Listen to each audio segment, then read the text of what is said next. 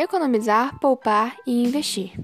Você já reparou como muita gente quer tirar o orçamento do vermelho, ter um pé de meia para o futuro e alcançar a estabilidade financeira, mas não sabe por onde começar?